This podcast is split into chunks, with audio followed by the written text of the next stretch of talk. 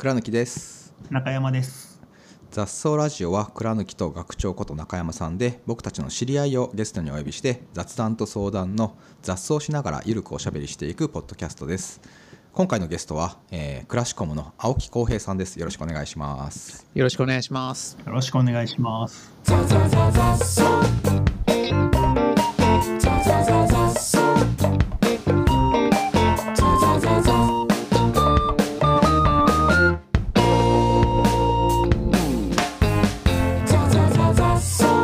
ラシコムは私があの社外取りで、えー、入らせてもらってるんですけどもう付き合いはだいぶ長い長くなりましたね。長くなりましたね。うん。なんで4年くらい足掛け4年ぐらいですか。このメンバーでこの3人で集まったのはあれですね。去年のうん。メタバース試してみようの。あやりましたね。早速ねそうだ。ワークプレイス出てすぐちょっと3人で会いましたねあそこで。はい。えあれからもう1年経つの？早っ。えそう。1年も経1った年は経たないでしょ。あれ秋。経たないか。秋秋。いあそうだよね、うん。そうだよね。びっくりした。やいやいやいやいやあれから1年経ってたらもう本当に人工冬眠してたかと思って。はいあの一応今回この雑草ラジオっていうのはあのまあ学長と僕でおしゃべりをいつもしてゲストの方に来ていただくんですけどあのいわゆるよくあるこう登壇して喋るようなことはあの一旦封印してもらって、まあ、本当に最近日々あったこととかあの普段考えていることとか何でもないことをあの雑談しながら楽屋トークをできたらなというふうに思っております。っていうのがこの雑草ラジオですね。まあ,、あのまだ始めて間もないのでまだまだ手探りです これ自体が雑草これ自体が雑草ですね。雑いやこれな状態。いやこれがね本当にこの先どうやっていけばいいのかっていう僕は雑な相談したいところ。あのひっそりとやっていてまだどこにもシェアも何もしてないあそうだよね。状態で、はい、しばらくひっそりとやって、まあ、ひっそりと終わるか、まあ、あの長寿番組になるかはちょっとまだわからないなるほどなるほど。来てもらってね。あのそゲストの人が今考え中なこととか生煮えなトークをうん。お持ち込みいただきたいっていう感じですね。なるほど。最近何考えてんですかっていう。ああなるほど。そこも結構雑に振ってくる感じなんですねじゃあね。もうめちゃくちゃ雑に振っちゃっても申し訳ない。いやいやいや全然全然。何考えてるっすかね。最近どうすかっていう最近ねあのうん。最近はあのちょっとね元気がで昨日もねちょっと倉西さんともちらっとうん。あそうですよね。話したんですけどうん。ちょっと元気になってきたうんうんんですよね、うん半年ぐらいだいぶ元気なかったっすよ。うん。うんなんだけどなんか年変わって、うん。特にやっぱ1月うん。後半、うん。まあ、2月に入ってうん。元気になってきましたね。うんうんうん。それはどういうニュアンスなんですか？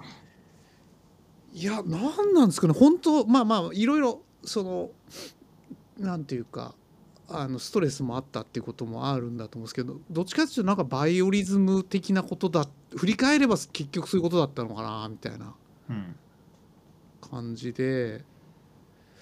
いやなんかすごいいろんなこと悲観的に考えちゃうしうなんか自分って本当に価値出せてるのかなみたいな。なんかこう自信もないし。あの毎朝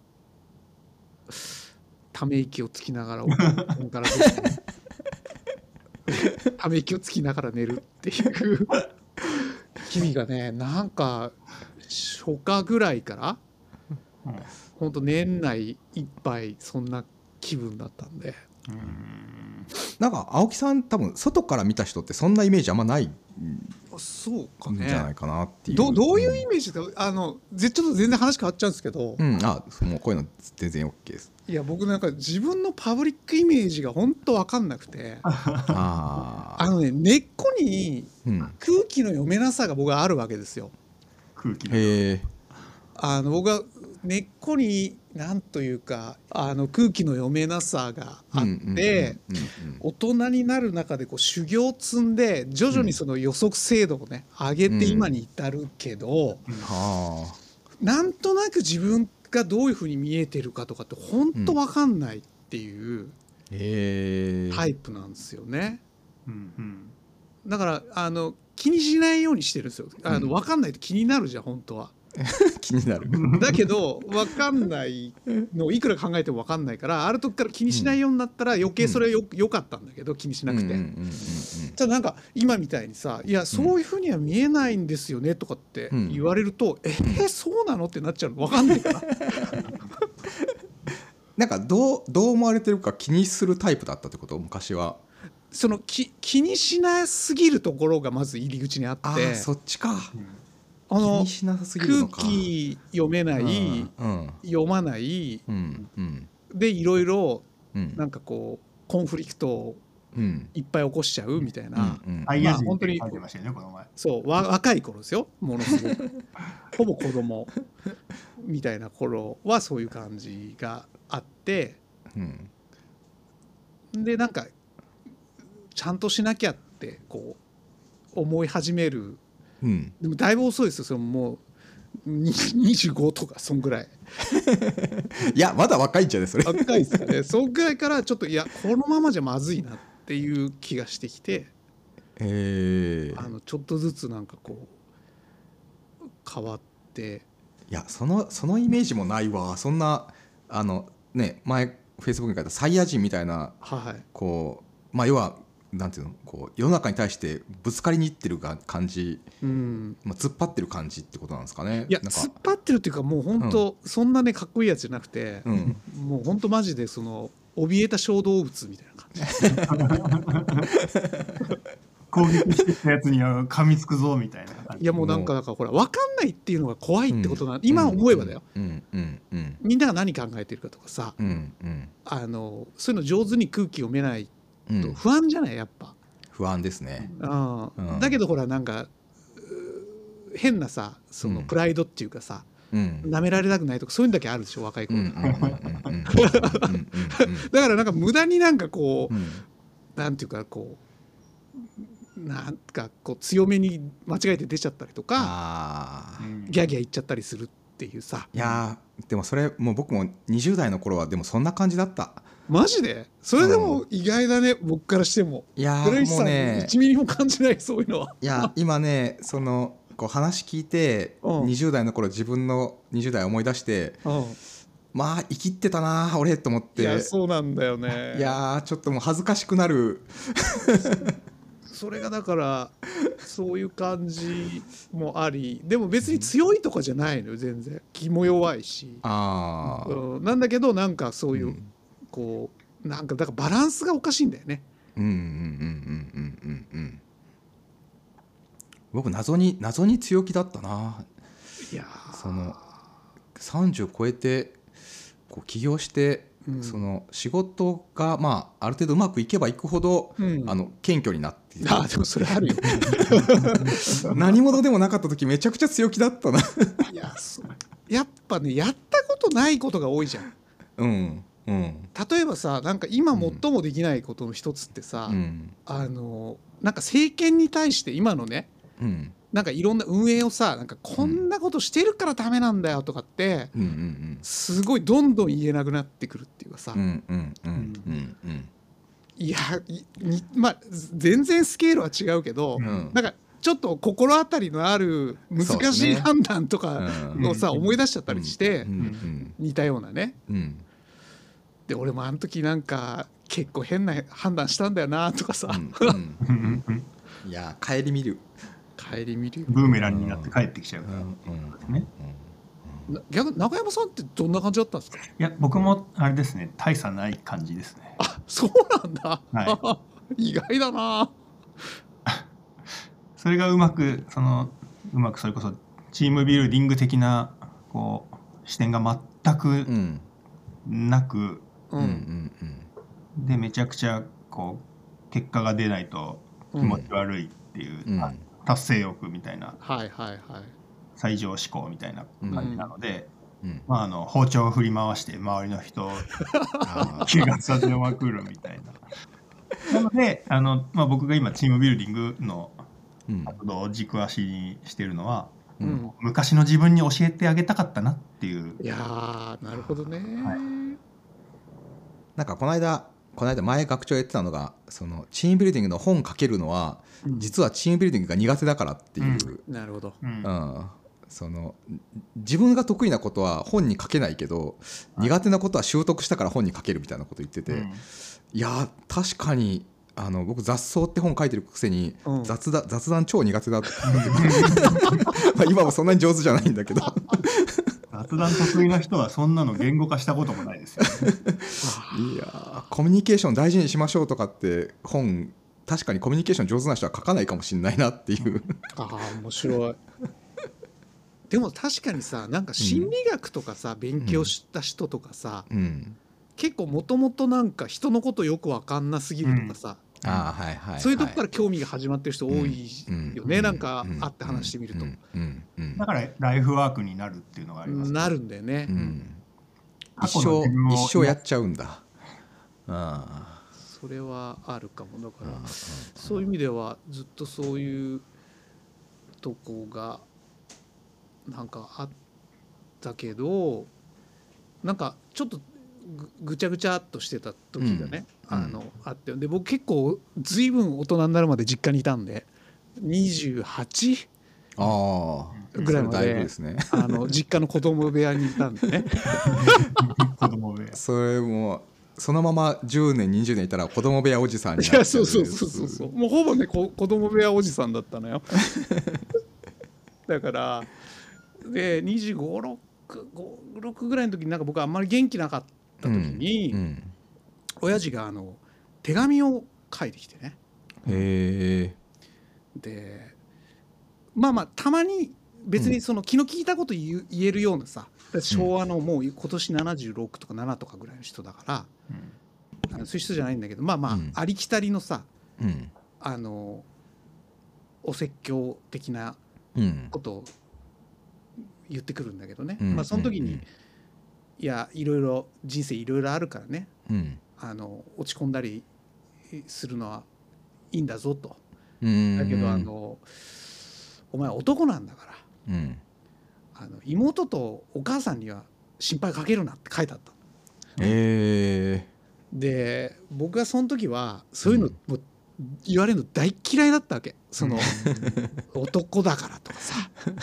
もう過剰に反応しちゃうみたいな、うんうんうん。そんなの関係ねえだろみたいな。うんうんもうでも25とかでそれに過剰反応でもうだいぶ痛いもう痛すぎて恥ずかしいんだけど喋ってて。まあまあそういう風になりそうだったんだけど、うん。なんかその時、うん。自分だけ急にストッとそれが来てねたまたま。であなるほどなんかうん。役割、なんていうかなそのしたいとかしたくないとかどうどう正しいか正しくないかっていううん。それを役割として一旦引き受けちゃうみたいなことがあなんかあうん。うまうまくというかさちゃんと生きていくために大事なのかも。うん。でうん。うん。急に思ってあのまあちょっと今的にはあんまりいいことじゃないのかもしれないけど、うん。今からだから25年ぐらいうん前、うん。ちょっと男なんだとかっうんていうことに代表されるさ、まあ、強さとか、うんうんその度量とかさ、うんうんうん。責任感とかなんか紐づくやつ、いろいろあるじゃないですか。そういうのをあの、ちゃんと役割として引き受けてみようって思ったのよね。ああれがねやっぱりすごく大きな自分的な転機あうんうんうんうんうんでしたね。うんそれでもお父さんなんかどこどこまでの思いでそれをね書いたのかっていうのはあるけどなんかそういうきっかけってありがたいっちゃありがたいですよね。そうねだから多分ね、うんそんな深く考えるような人でもないんで、うんうんうんそのまあ見るに見かねたんじゃない？もう僕が無様すぎて。それでなんかまあちょっとしたお説教的に、うんなんだけどなんか自分の中でそれタイミングがあったんでしょうね。いやなんかそのこうまあ子供じゃないけど、うん。まあ、社員の人とかでも、まあ、うん若い人とかにうん。こうやっぱり厳しく言わなきゃいけない時あるなみたいな、はいはい。そののはあってまあ、葛藤がやっぱあるんですよね。その今時はそんなこう説教するのも嫌だしなみたいなのもあるけどまあでも言うべきこと言わなきゃなみたいな時になんか今今の話聞いてなんかちゃんと言言ってるのはやっぱりたまあ多分言う方は言う方が辛いのかなっていうのはあるけど、うんうんうんうん。言っていいかなっていう気持ちにちょっとなったなと思って。そうっすなんか結局受け手の状況次第でうん、どんなにうまいこと言っても全然響かない時は響かないし。あそうわかる。割とさ雑に言ってもなんかタイミングアウトスポッと受け入れられちゃうみたいなのってあるよね。あるある。うんううん。ん。うん。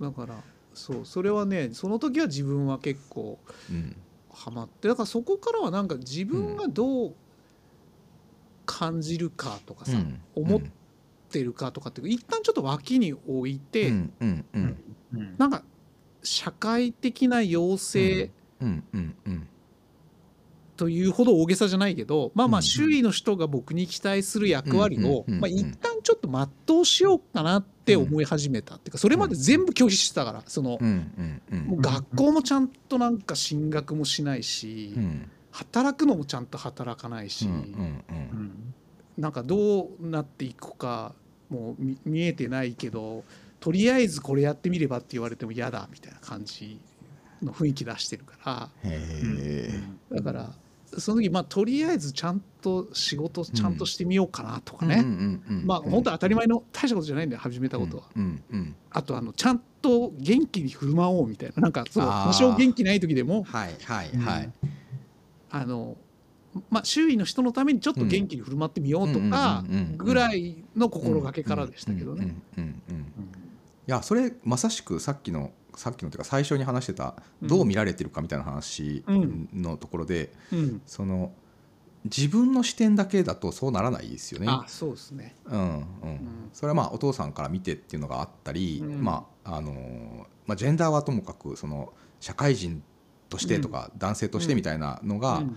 一旦その客観的なところがあるから振る舞えるみたいなところは、うん。まあ、あるよなっていううん感じはあるしなんかそれでやってるとあのちゃんとできるようになってくるっていうのもなんかあるんそうでですすね。ね。うん。うん。だからさっきあのちょっと話もぐるっと戻っちゃうけど、うん。倉主さんに、うん。いや周りから見たらそんなに元気なかったようには見えなかったですよみたいなうん。うん。言ってもらったけど、だからその頃からのなんか習い性としてのうん。なんか元気か元気じゃないかみたいなことうん。をあんまりこう人にこうん。うなんてういうんかな、うん。うんあの表現しない癖みたいなのは、うん。もう25年ぐらいそこもやり続けてるからなんかこう良くも悪くも鍛え上がっちゃってるみたいな。なるほど。不機嫌はまき散らさないっていう、まああの場所を選んでるとかね、あのそういう時はあんまり表に出ないようにしてるとかさ、うん。うんまあまあうん。そんなうまくコントロールできてるかっていうとそうでもないんだと思うんだけど、そういうのはあってのことなのかなって思いますね。青木さんがどう見られてるかは、うん。まあ、そのカンファレンスで青木さんが登壇した時のこう話聞いてる人たちのリアクションとか、うん。なんか受け取り方とかを見てると、うん。やっぱ思考の深さモンスターみたいなそうなんすかね。感じじゃないですか。モンスターだ。でなんかあの誰も考えてたことのないレベルまで考えててそれをうん。言うと、めっちゃなんかキレキレ、キレキレね。うん。もうキレキレな話をうんうんうん。するファンタジスタみたいな。めっちゃかっこいいな。あーなんかそれ多分なんかあれですねそのパネルディスカッションとかのやつ見てても青木さんの前であんまし浅いこと言えない空気感はちょっとあるっていうか、ある。めっちゃある。それや嫌なやつじゃないの。いやなんかもうあの解像度が違いすぎて、はい。浅い話したら恥ずかしくなる。28まで子供部屋おじさんだったちょっとそことの距離がさこれ初めて 僕のこと知らないで聞いた人、ずっとさ前半子供部屋おじさんってお父さんに怒られて 大人になろうってしたっていう人の話がさ10分ぐらいさ続いて その後思考のファンタジーさってこいつ何なんだってなっちゃうけどね。まあでもいやありがたいあの感想ですけどね。でもなんかその思考が深いからかどうか分かんないけど僕が適切に振る舞えてないから、うんなんか周りの人がなんか僕に対してうん。うんなんかリラックスしてくれないっていうのはすごい若い頃からあるんですよね。うんああうん。うんでそれすごくうん。気にしてる気、うん、なんかどうやったらリラックスしてもらえるんだろうっていうのは、うん。なんか課題感としてあって普通になんか妹の友達とかがうん。うん「お兄ちゃんって私のこと嫌いだよね」ってみんなに みんな言ってくるとかねその若い子ですよ。今じゃなくてね。全然なんならちょっと好きだったんだけどなみたいな。とかねなんかそういうのはあって。だからそこをすごいずっとこう課題でなんか40歳ぐらいの時うん。になって一個問題点として表情だなって。あ思うようになって、あはいはい。は40になった頃からいうんあの笑顔の練習をおおある一時期相当しました。へえどうやったら人は笑えるのかって顔の筋肉のメカニズムうん。を知らずに笑ってるつもりになると あの口だけ笑っちゃうんだよね。いやーまずまずねそのエピソードがね思考が深すぎるよ。筋肉のメカニズム考えながらめちゃくちゃめちゃくちゃ頭から入るんだってあの口だけさ笑ってうん。目が死んでるみたいなあの作り笑顔ってあるじゃないですか。はい。あるある。うん。でああなっちゃうんだよね。その笑い慣れてない人があー。意識して笑顔をねはい作ろうと思うはいとで一応僕が行き着いた結論としてはうんうん。こめかみで笑うんだ。えー笑顔は口角じゃなくてうん。こめかみ米で笑う意識がすごく重要なんだっていうことにこれ結構ね数ヶ月あの笑顔をあの笑顔千本ノックをね。こめ40かみですよもう動かせんの？不惑不惑に達した大人がね。ななるほど。なんかなんとなくわかる気がそうしますああいやでもちょっとそれなんか僕もやりたいやらやらなきゃなって気がしてきた。いや倉木さんねうん、やったらねもう世界変わりますよ、マジで？ちょっとやろ変わりました？いやあのねこれ本当に変わったの。ううん。おあの自分比では周りの人が本当にうん。多分ちょっと安心してくれるようになったっていうかへなんか多分その僕のことをすごいと思って、うんあのみんながその安安心感持てないんじゃなくて多分なんか不機嫌そう。見えたりとかね。あとまあそのうん。発言がさちょっとこう、なんていうかな。深いかどうかは別としてうん。あんまなんかこうちょっと突飛っていうかさ飛び地みたいなこと急に言い始めたりするとこあるじゃん。だからそれででなんかこうみんなが予測可能性がさ低いから緊張しちゃうみたいなとか。ぎょっとしぎょっとしてっとしちゃうとかうん。とか。うん思ってないところから急にそうそうそうそうそう。そうそううん別にあのひどいこと言うとこじゃないんだけど、うんうんうんなんかみんなそんなこと当たり前だと思ってたこと急に疑い始めたりとかさ、うんうんそういうこと言っちゃうから、うん。それでうんみんながちょっと緊張しちゃうみたいなのもうん。なんかニコニコしてるだけで結構、うん。その攻撃的に見られないでしょ。こっちはもともとそういう意図はないんだから、まあね。うんうんただ無邪気に言ってただけなんだけど、うんうんうんでもなんかさやっぱ真顔でそういうこと言うやつやっぱ俺も怖いもんねなんか。まあ確かに。確かに。うん。でもなんかニコニコしたらうん。平気じゃない、まあそうですね。平気。であとはさなんかあうの、それこそカンファレンスみたいなうんとこでね。うん。僕もそんなさあの人見知りなとこもあるからうん。なんかこうちょっとぐらい会った人うん。なんかちょっと向こうから歩いてきてさ、うんうんなんかご挨拶してちょちょっと喋んなきゃいけないなとかってうんなるとさ、うんうんえ何言ったらいいか分かんない。そんなに親しいわけでもないけど別に全然嫌いでもないしなんならうんもうちょっと仲良くなりたいぐらいなんだけど、はいうんはい。どうしていいか分かんないからうん。なんかちょっと目そらしちゃったりとかさ、うんうんそういう大人げないことってしちゃうじゃんなんか。うんもうめっちゃわかるありますねいやほんとさ さ仲良くなりたいぐらいなんだよね本当は。うん。なんだけどそのどうしていいか分かんないから結果なんかちょっと道そらしちゃったりとかしちゃうとかっていう時にあの僕これはすごいなと思ったのは、うん。あの笑顔で挨拶するだけで結構なんとかなるっていう。あもう最高にニコニコして「うん。ああどうもご無沙汰してます」とかって言ったらうん。他力本願だけどね相手がもうなんとかしてくれる。マジか。それ俺もうもうすぐ50だけどやろうかな。いやこれねすごいですよ。だから相手が緊張しちゃうとうん。何も助けてくれないじゃん。いやほんとそうっすね。だけどこっちがもうさ子犬みたいな笑顔だからしたらうん。うん。ただ向こうもそんな緊張しないから助けてくれるっていうかさ、こっちがなんかまごまごしてようが、気の利いたうんその話題をさ触れなくてもうんうんうん「いやーねー」とかってこっちは言ってるだけで 笑顔でね。そういえばみたいななんかこうなんですかとかってなんか聞いてくれたりとかしてなんとかなるみたいな。なんかあれですよね。そのこう未開の地に行った時に原住民と会った時にまず最初笑顔でこああそうそうそうそう。武器を下げるみたいな。そうそうそうそうまあ不機嫌な状態で武器を持ってる状態だから。そうそうそうそうそう、う。ん。それはもう向こうも武器を持つよねっていう。あれね、うん。外国の人特に西洋の人かな、うん。うん。あの欧米系の人うんってさあの、うん。